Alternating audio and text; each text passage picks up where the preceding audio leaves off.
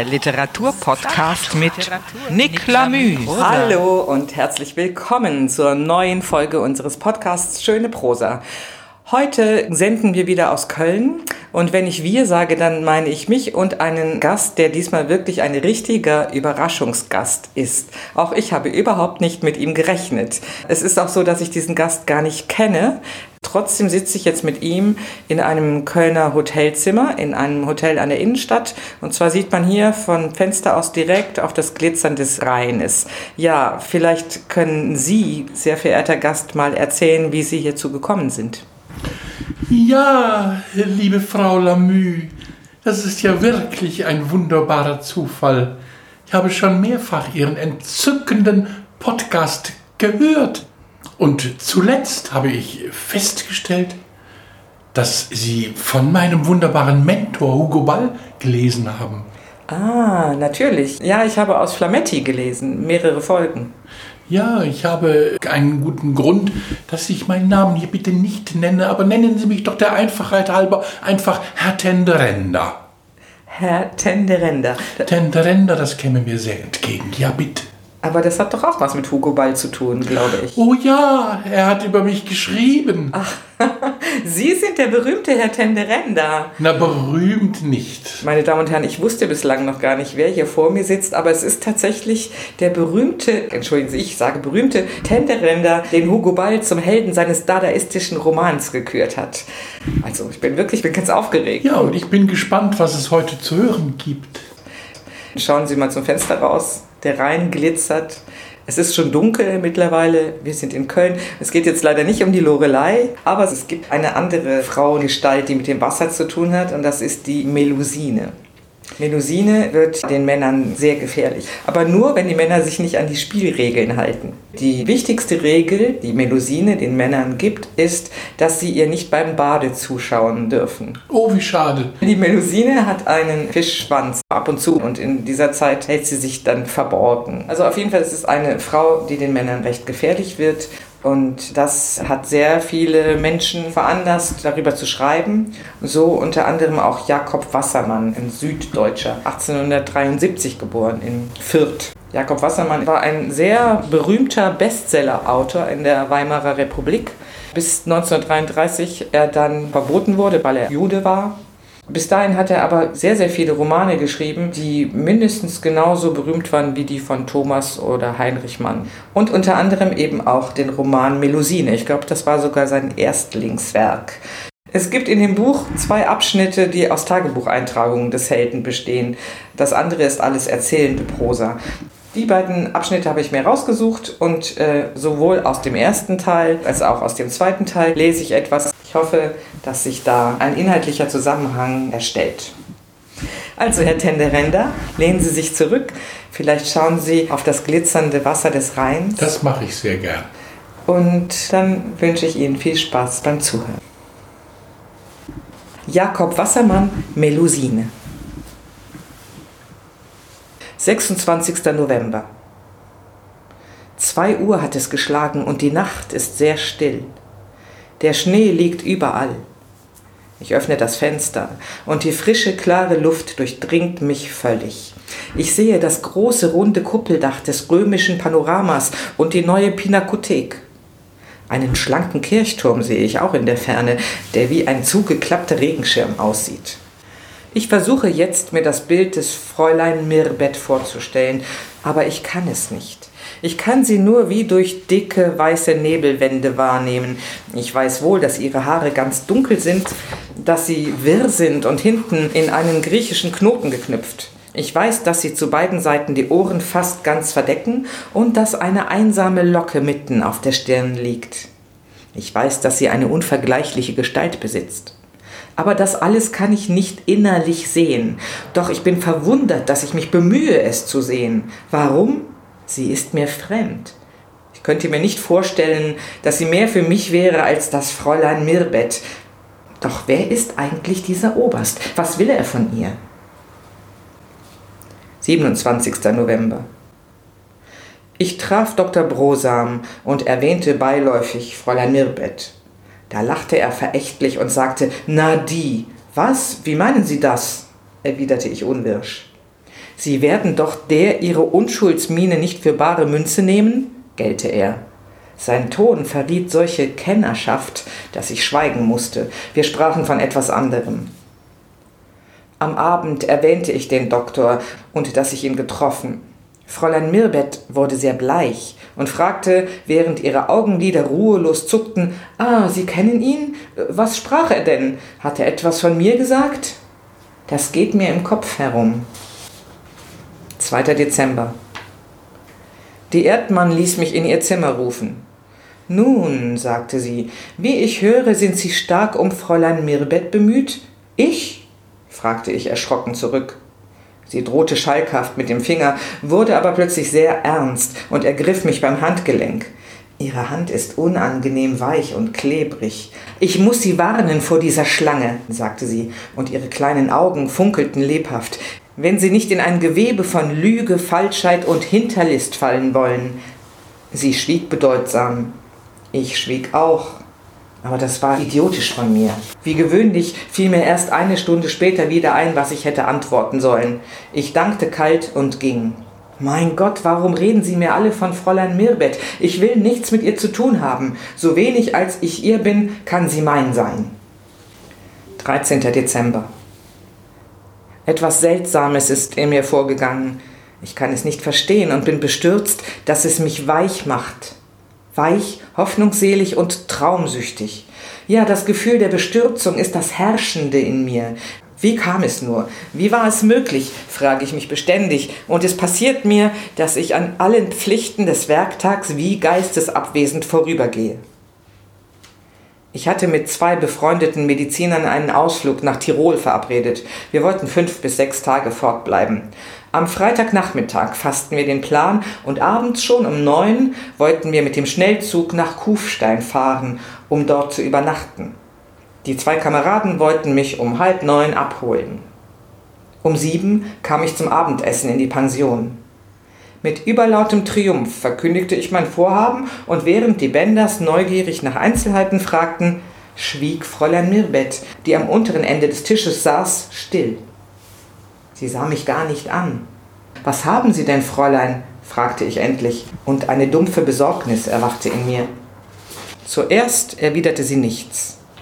Dann stand sie auf und setzte sich auf den Divan. Sie legte die Hände in den Schoß und starrte vor sich nieder. Niemals hatte ich einen so verzweifelten und fassungslosen Ausdruck in ihrem Gesicht beobachtet. Ich setzte mich neben sie. Aber was haben Sie denn? fragte ich nochmals. Sie sah mich schnell und mit einem vollen Blick an. Nein, nein, Sie dürfen nicht fort, Herr Falk, sagte sie so flehend, dass meine Augen feucht wurden. Sie betonte das Dürfen und ihre Stimme zitterte sonderbar. Draußen läutete es und ich rief, man kommt mich abzuholen. Da stand Meli Mirbet auf und verließ schnellen Schrittes das Zimmer. Noch immer vermutete ich nichts Ungewöhnliches. Ich sagte mir nun, sie wird gleich wiederkommen. Die beiden jungen Leute und ich standen mit Frau Bender im Vorplatz. Es wurde viel gesprochen und ich machte einige Bemerkungen von zweifelhaftem Witz. Wo ist denn Fräulein Mirbet? fragte ich mehr als viermal, aber sie kam nicht. Und jetzt ging dies Seltsame in mir vor. Plötzlich stand vor meinen inneren Augen ein Bild. Ich hatte niemals das Zimmer der jungen Dame betreten. Nun aber sah ich dieses Zimmer, und ich konnte mich später davon überzeugen, dass ich es wirklich gesehen hatte. Es war fast ganz finster drinnen. Das Licht der Straßenlaterne fiel auf die Decke und dieser Reflex verbreitete einen schwachen Lichtschein. Ich sah ein Sofa und einen großen runden Tisch. Ein roter Lampenschirm schimmerte schwach durch den Raum. Auf dem Bett lag das junge Mädchen und hatte den Kopf in die Kissen vergraben. Mehr war es nicht. Ich sagte mir, das tut sie deinetwegen. Und diese Erkenntnis traf mich wie ein Schreck. Kann es denn sein? Kann es denn sein? flüsterte ich mehrmals vor mich hin, während wir in der Pferdebahn saßen. Ich erinnerte mich weder an unseren Abschied von Benders noch an den Weg zur Tramway. Auch an die Eisenbahnfahrt erinnere ich mich nicht mehr. Meine einzige furchtsame Überlegung war, kann es denn sein? 23. Februar. Nun habe ich auch die Liebe überstanden. Es ist eine entsetzliche, giftige, furchteinflößende Krankheit. Dieses Fräulein Mirbet ist in meinen Weg getreten, hat ihre falschen Augen aufgeschlagen und mit Inbrunst, mit ganzer Seele und ganzem Vermögen bin ich hineingestürzt in diese Augen. Ach, man wird da gedreht und gerädert. Und was noch all davonkommt, trieft von Erfahrungen und Weisheit. Ich bin noch zu voll von diesem Weib, um ein freies, gutes, erlösendes Wort niederschreiben zu können.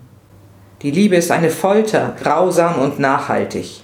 Dieses Fräulein Mirbet ist ein Wunder an Charakterlosigkeit, Treulosigkeit und jener echten weiblichen Verschlagenheit, die den Mann nie zur Ruhe kommen lässt. Ich bin erlöst. Aber wer weiß, Vielleicht liebe ich sie noch. Wie schön war es auch in diesen stillen, stürmischen Liebesnächten. 25. Februar. Es gelingt mir nichts Rechtes mehr. Was ich angreife, bleibt auf halbem Weg liegen. Ich bin wie betäubt, ich bin verdammt. Stets brennt mich etwas im Inneren, stets scheucht mich etwas auf, stets muss ich nachdenken ins Bodenlose hinein. Ich kann nicht schlafen und ich liege des Nachts stundenlang am Fenster. Dem Wandel der Sterne schaue ich zu und dem Rauschen des Windes lausch ich. Es geht eine leise Frühlingsahndung durch die finsteren Straßen. Die Natur, das ganze Universum erscheint mir wie eine Brunst voll Leiden und Leidenschaften und voll Sehnsucht, und sie will den Tod nicht kennen, der ihr zur Seite steht. Einmal sagte sie zu mir, wenn wir beide glücklich sein wollen, müssen wir allein sein. Aber wie sollte ich sie gewinnen? Wie kann sie je mein eigen werden? Sie macht Ansprüche an das Leben und sie will es hübsch bequem haben. Meine Kraft ist aufgelöst und meine Freudigkeit ist dahin. Wenn ich mir ein Bild ihres Wesens zu machen suche, so zerfließt alles vor meinen Augen. Ist sie gut oder böse, weichmütig oder boshaft, störrisch oder hingebend? Ach, am Morgen ist sie willig und des Abends trotzig, am Mittag herausfordernd und spöttisch und des Nachts dem Weinen nahe in grundloser Verstimmung. Ich sehne mich nach ihr, und mir schmeckt weder Arbeit noch Essen. 4. März. Da liegt sie neben mir und schläft. Die zwei Fauteuils sind zusammengerückt, so dass sie eine Art Divan bilden, und darauf schlummert sie. Sie hat meinen Mantel um den Körper und über ihren Füßen liegt das weiße Deckbett. Die Haare hängen aufgelöst bis auf den Boden. Um uns ist die stille, tiefe Nacht. Ich finde, dies ist so sehr charakteristisch. Wenn ich frage, Melli, friert dich, willst du meinen Mantel? So schüttelt sie den Kopf. Aber bald darauf erhebt sie sich und holt sich den Mantel selbst. Ein Mann wie Dr. Wendland lügt nicht, das ist unmöglich. Weshalb sollte er auch? Er konnte ja gar nicht vermuten, dass dieses Fräulein Mirbet die Inkarnation meiner Lebensfreude bildete. Er wusste ja gar nicht, dass ich sie überhaupt kenne. Habe ich denn recht gehört? Oder habe ich nur vernommen, was ich zu hören wünschte oder zu hören fürchtete? Habe ich eine ahnungslos hingeworfene Bemerkung gewaltsam missverstanden, ein harmloses Gespräch böswillig nach einem gewollten Punkt geleitet? Nein und aber nein, das kam alles von selbst. Es ist das Schicksal, das mich packt und mir einen Stoß versetzt, dass ich zum Abgrund taumelnd allen Halt verliere. Er ist ihr Arzt und er muss es wissen. Er hat mich auch zweifellos verstanden. Nachdem er es gesagt, ergriff er meine Hände und schaute mich stumm an. Sein Blick ging mir durch und durch. 24. März. Habe ich denn um Gottes Willen recht gehört? Ist es möglich? Bin ich belogen worden, hintergangen worden? Melusine, sie hat diese Augen, strahlend in rührender Kindlichkeit, und sie lügt. Und sie hat mich betrogen. Warum weine ich nicht? Warum vergrabe ich den Kopf nicht in die Kissen und suche den Schlaf des Ewigen? Was will ich noch? Will ich die Bestätigung aus ihrem eigenen Munde hören? Ist es möglich, dass die Sonne scheint, dass der Himmel so blau ist und dass es noch Dinge in der Welt gibt, worüber fröhliche Menschen sich freuen? 26. März.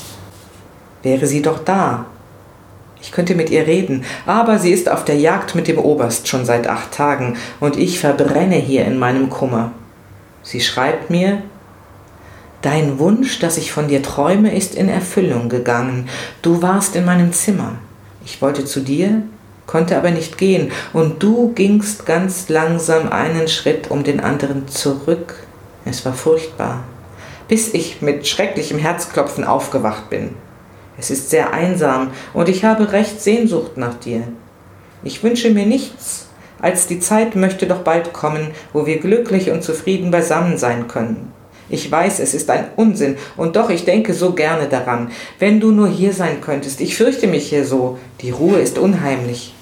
Ich glaube, das betrübt mich so. Oder es ist die Luft zu weich für meine Nerven. Ich kann es nicht glauben. Mein Verdacht, der schon die Form der Gewissheit angenommen hatte, versinkt ins Nichts. Ich bin ein lächerlicher Spürhund, weiter nichts. Ich werde aber doch mit Dr. Wendland noch einmal reden. Ich werde ihn bitten, als Freund. Der Arzt kann sich täuschen. 2. April. Mein Oheim ist in einer hiesigen Privatklinik gestorben und hat mich zum Universalerben eingesetzt. Ich bin reich. Dieser Mann, der sich im Leben nie um mich bekümmert, leert nun all sein Besitztum in meine Taschen. Seltsam. Ich bin erstaunt, wie mich die Änderung meiner Verhältnisse, die glückliche Wendung meines Geschicks verhältnismäßig so kühl lässt. Ich habe den Willen, mich himmelhoch zu freuen, aber das gelingt mir nicht. Nun wird es viel Arbeit geben und viel Zeremonien. Damit enden die Tagebucheintragungen dieses armen Jünglings. Oh, wie schön. Das war ja viel mehr als nur Tagebuch. Das war ja beinahe ein rechtes Melodram. ein Melusinen-Melodram war das. Ja. Mit Hugo Ball kann man das leider nicht vergleichen, diesen Jakob Wassermann. Der ist doch ein wenig trivialer, aber auch ich habe seine Romane mit Freuden gelesen, unter anderem den Roman über Caspar Hauser. Und ich dachte, ein bisschen Melusinen-Zauber kann nicht schaden hier, wenn wir auf den glitzernden Rhein schauen. Das stimmt, aber ich habe die ganze Zeit auf die Badeszene gewartet. Die kommt sicherlich noch später. Ja, mein lieber Herr Tenderenda, es war mir eine sehr große Ehre, Ihnen heute hier meinen Podcast Schöne Prosa vorlesen zu dürfen. Und ich hoffe, dass Sie eine gute Behalten Sie Köln, die Melusinen und den Rhein in guter Erinnerung. Schöne Prosa. Der Literaturpodcast mit Nick Lamü. Wunderbare Bewertung ins Internet schreiben.